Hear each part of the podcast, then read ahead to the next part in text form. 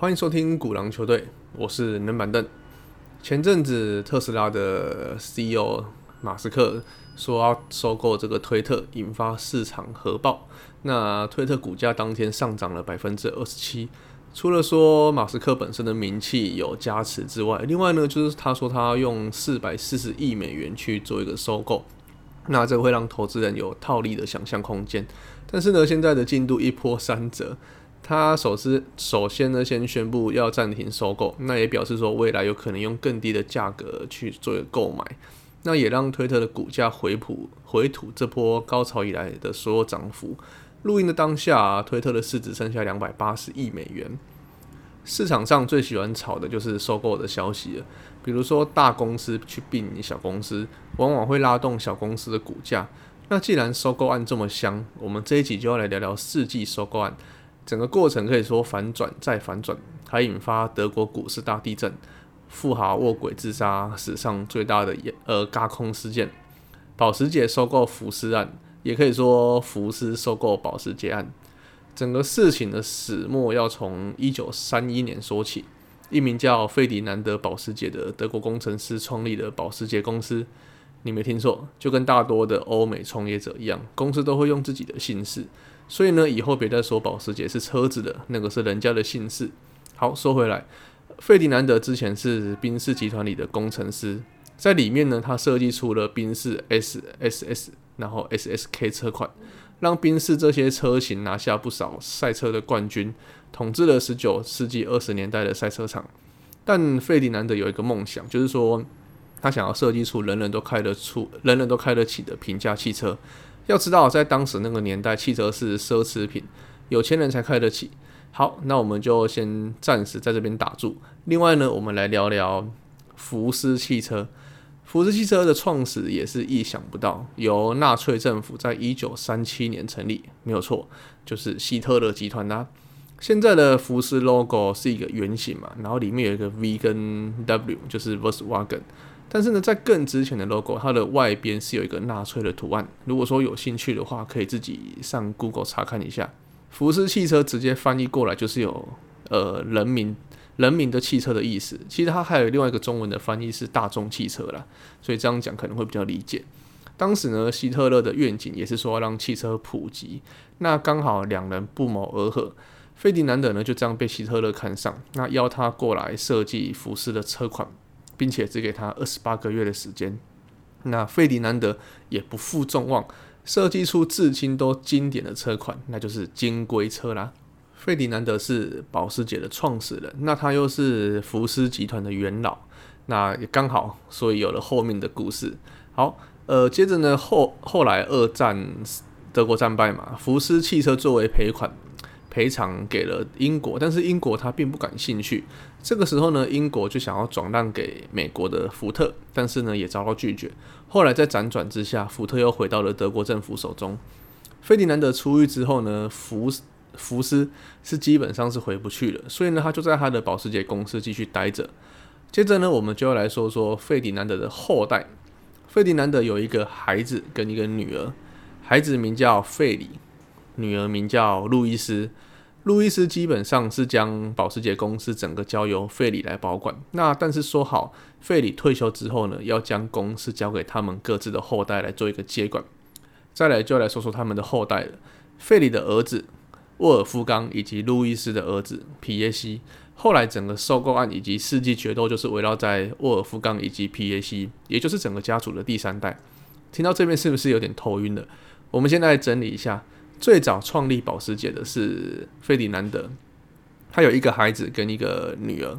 那这一子一女又各自生下了一个孩子，也就是创始人费迪南德的孙子跟他的外孙。那整个家族的争斗就是孙子跟外孙在对决。好，我们继续说下去。先来说说他的孙子沃尔夫冈，他是个商业奇才。呃，他在维也纳经济与商业大学获得工商管理学院毕业之后呢，呃，他并没有进入家族工作，而是外出打拼。在外呢，他也有他自己的一番成就。他替奥地利与匈牙利引进了雅马哈重型机车。那因为表现优异，在一九七六年时被挖进宾士集团上班，跟他爷爷走向同一个道路。但两年后，他的爷爷年事已高，也就是费迪南德，他老了，想要找一个继承者，于是呢，就把后代沃尔夫冈给带回去了。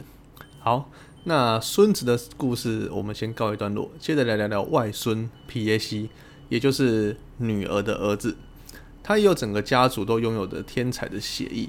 他的母亲在他中学毕业时就给他两辆残缺不堪的汽车。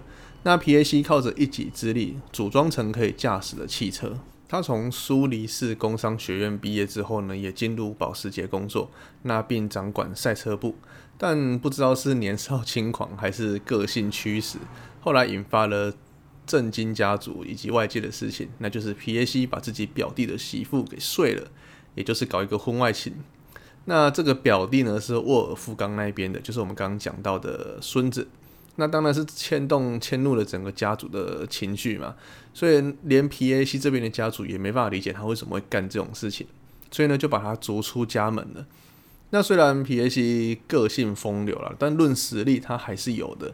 被逐出家门后的 P.A.C 进入福斯旗下的奥迪部门工作，并且呢只用一年的时间就成为奥迪实验部门的负责人。然后在一九九三年升任福斯汽车的 CEO，而后呢花了九年的时间就将权力掌握在自己手里。现在呢有两边的势力已经明显出来了，沃尔夫冈拥有的保时捷汽车跟皮耶夫拥有的福斯汽车，在国外资本主义意识及当时经济环境好转之下，豪车的市场还是很畅销的。保时捷一年也就生产个十万辆。那福斯一年大概是六百万辆，接着想想哪边会比较赚钱？答案是保时捷，因为保时捷的利润实在太高了。以税前净利来说，保时捷远高于第二名的 B N W 十倍，呃，十万碾压福斯的六百万大军。而在二零零四年，当时福斯陷入低潮时期，由于高层的错误决策以及人事成本压力之下，导致。导致福斯整体入不敷出，流动性出现不足。对于保时捷来说，虽然他们可以吃下高级高级车的市场，但是如果说买下福斯，就能算是终极统一，一边能做有钱人的生意，那另外一边又能做平凡人的生意。于是呢，保时捷就出手了，他都他透过公开发行市场偷偷买入福斯的股票，从二零零四年到二零零五年，一共买了十点三趴的股票。接着呢，又在二零零五年第三季公开宣布，从投行交易还有金融机构再购入八点二趴的股票，加上前面的十点三趴，一共有了十八点五三趴的股票。那对于外界的提问啊，保时捷总是就是对外界说，他并不想要并购福斯，他只是基于看好福斯的业绩，想要做一个价差的交易，也就是买低卖高这样子。而且德国的福斯法案也让他无法去并购。福斯法又称大众法，是德国为了保护福斯不被外资恶意收购所添加的一项专门对福斯汽车的法案。简单来说呢，当时德国的法律，你只要持有该股七十五趴的股份，你就可以掌握整个公司的大权。但福斯法给福斯开出，你必须要呃拥有八十趴的股份，你才能掌权。但是德国州政府本身就有百分之二十点一的股权，等于说你永远再怎么买，你也没有办法买到百分之八十，最多也就七十九点九。那另外一项规定呢，就是规定福斯单一股东持股大于百分之二十，百分之二十的时候，投票权仅限于百分之二十。也就是说呢，你拿到了超过，你拿到剩下的百分之七十九点九的股份，你也只有百分之二十的控制权。但是这个时候呢，保时捷一样私底下还在偷偷的收购，而且另一方面呢，他们还跟欧盟上诉官司，控告德国政府的法律影响公平交易法，最后呢以胜诉迫使德国要修改这个法律。但是基于各种法规之下啦，欧盟没有办法强硬说要求德国一定要修改法律，顶多呢只是对德国发发钱，修改法律这个动作本身还是要德国自己去执行的。那欧盟为什么会站在保时捷这边呢？主要是因为真正收购福斯股票的不是保时捷汽车，而是保时捷控股公司，没有错。为了收购保时捷汽车，额外再创立一个保时捷控股公司。那这间公司的注册地就在欧盟，所以说你如果把福斯收购起来，那么福斯就会从德国公司转移成欧盟公司。所以欧盟何乐而不为啊？那基于收购顺利，保时捷还加大杠杆，从银行借钱买买买，从呃在二零零六年时又出资四十亿欧元再购入百分之十的福斯股票，隔年呢继续购入三点六趴的股票，这个时候保时捷已经有了三十点九趴的股票了，成为福斯第一大股东。然而福斯这边也没有坐以待毙啊。呃，CEO 皮耶斯经过各种斡旋啊，还找上德国的总理梅克尔。那后来能怎么做呢？就继续拖下去呗。尽管呢会遭到欧盟的罚款，但是因为保时捷这边也是借了大量的金额来收购，借了钱不只要还，你还有利息要付，那就只能拖到保时捷撑不住就胜利了。但保时捷这个时候还是不管，继续的收购，总持股数来到四十二点六趴。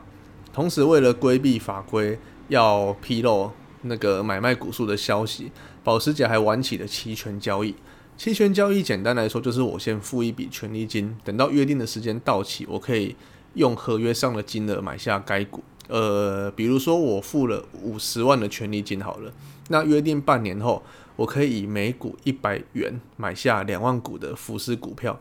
一百乘以两万股，这个价值等于是两百万。但是呢，我只付了百分之二十五趴的权利金。也就是五十万。如果说半年后啦，福斯的股价涨到一百五，那就是我赚的嘛，因为我只要用一百块去买。但是呢，如果说是到了时间到期后，它是在一百块以下，那我就可以不行使权利，顶多呢损失五十万的权利金。而且这个部分的交易是不用披露出去的，也就是你不用在公开市场上，就是有一些消息是说我买了什么卖了什么这样。好，还记得。我们刚刚讲的四十二点六趴的股票吗，这是外界所看到保时捷收购的份额嘛？那当时的投资大佬以及大型机构看到这个数字都没有在上升，就是一直卡在四十二点六趴，就笃定说，哎，保时捷怂了，那开始大量放空福斯的股票。因为呢，如果如果保时捷收购不成，到时候呢一定要卖股来还债，那整个市场整个对冲基金总共从市场上借了十点四趴的股份来放空。我们今我们现在有几个数字可以来先搞懂。首先呢，德国的州政府有百分之二十点一的股份嘛，那以及保时捷对外披露的四十二点六趴的股份，加起来总共是六十二点七趴。那这个时候呢，市场上有另外一个反向的力量，百分之十点四趴的放空部位。放空部位就是你要先借股票来卖，那之后呢，股票下跌了，你再把股票买回来还给别人。所以呢，这十点四趴的股票放空部位是要还的。对于放空，呃，如果说不了解的话，我们之后再再来解说。好，那除了州政府的百分之二十点一趴的部位是不会变动之外，市场上形成的空军大兵对上单一家保时捷公司，就等着崩盘。眼看整个德国股市的投资人都在放空福斯股票，刚刚我们有讲了期权交易是不需要揭露的嘛？这个时候呢，保时捷就按下了核弹的按钮。保时捷早就已经从期权交易里面偷偷买入了三十一点五趴的福斯股票，加上先前他们拥有的四十二点六趴。所以说，整个保时捷控股公司有七十四点一趴的股票，加上州政府他们呃那边不能动的二十点一趴，所以说呢，市场上有九十四点二趴的福斯股票是被锁定不能动的。那你还没有想到核弹在哪里吗？刚刚我们不是有讲说市场上有百分之十点四的空单部位吗？这个呢是借股票是要还的，但是已经有九十四点二趴的股份被锁住了。简单的数学问题来了。一百减九十四点二，所以说呢，市场上的流通股仅剩下百分之五点八，但是呢，有十点四趴的放空部位要还，整个缺口呢还有四点六趴，那怎么办？如果说你有放空过，你就知道一个词叫做“嘎空”了，那就只能手刀去抢啊，再贵的股票你都要买回来，所以说也让福斯的股票从一股呃两百多欧元一路涨到一千零五元，整个翻了五倍上去啊。引爆整个德国股市，那吓坏了政府，也让政府出来跟保时捷做一个调解了，求求放过空军吧。最后呢，保时捷释出百分之五的股份，帮助空军平仓。那这次的保时捷，呃，这次的交易让保时捷赚翻了，而且空方当中还有当时德国的第五大富豪默克，当时候他的身价高达三千亿台币，也在这次交易之下呢卧轨自杀。保时捷大获全胜之后，其实也没有开心多久啦。呃，因为刚好碰上零八年的金融海啸，有钱人呢也买不起车了，那豪宅呃豪车市场急剧萎缩，保时捷自己呢也遇上流动性不足的危机，加上有一堆债，还有一堆利息要还，压得喘不过气来，差点破产。这时候保时捷坐不住了，于是呢跑去跟福斯求和，但是呢那个 CEO 皮耶西。也知道说保时捷现在也就剩一口气了，故意拖着这件事情让保时捷继续流血。最后呢，在二零零九年，保时捷同意以八十四点六亿欧元让福斯百分之百持股，呃，保时捷公司，哎，保时捷汽车公司，但不是保时捷控股，他拿到的是保时捷汽车，不是保时捷控股。于是呢，这也让保时捷汽车起死回生了。那最后的赢家跟输家到底是谁？撇开那些交易放空者不谈，基本上是没有输家的啦。因为就算福斯收购保时捷汽车，但是你还知道保时捷控股吗？控股公司呢还是拥有过半的福斯股票，所以到底是谁拥有谁，对我们这些散户来说，好像也不是那么重要了。只要记得市场上有过这么精彩的故事就好。最后呢，保时捷并入福斯旗下，业绩也有飞跃。式的进步啦，整体看起来是好的。那整个商业模式呢，也就一直留到了今天。以上呢，就是整个收购案的过程了。呃，我自己在当下也是在关于在整理资料啊，在理清时也是头痛不已啊。这几这百年的历史，要在短短的十分钟内讲完，也是蛮有挑战性的。可能这一集也是我做过最烧脑的一集。如果说有什么资料啊错误的，都可以留言让我们知道。我是冷板凳。我们下次见。